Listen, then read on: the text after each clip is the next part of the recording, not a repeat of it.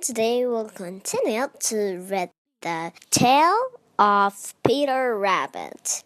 And today we'll talk about Cecily Parsley's nursery rhymes. Take the first.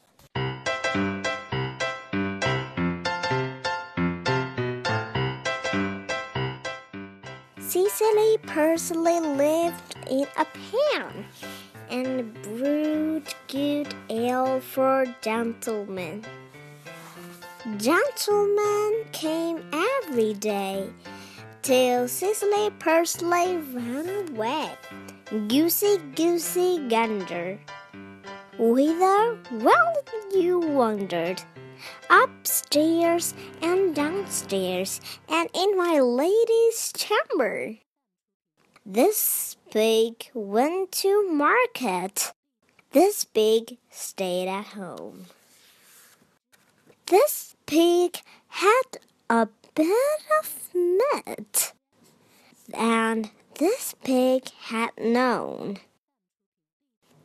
This little pig cried, wee, wee.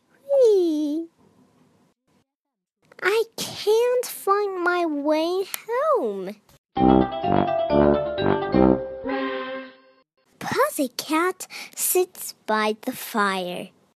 How should she be fair? In walks the little dog. Says, Pussy, are you there? How do you do, Mistress Pussy? Mistress Pussy, how do you do? I thank you kindly, little dog.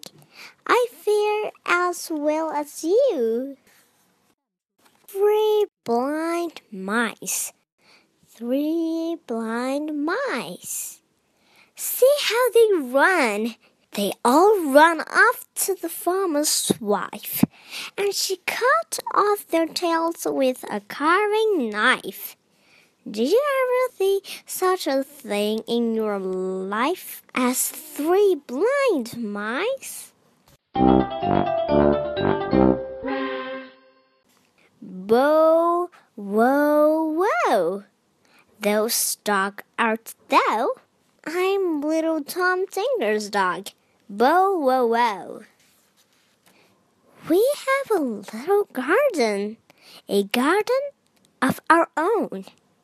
And every day the water, there the seeds that we have sown. We love our little garden and tend it with such care, or blighted blossom here, there. Nanny Netticoat in a white coat with a red nose. The longer she stands, the shorter she grows. All right, today we'll just read here.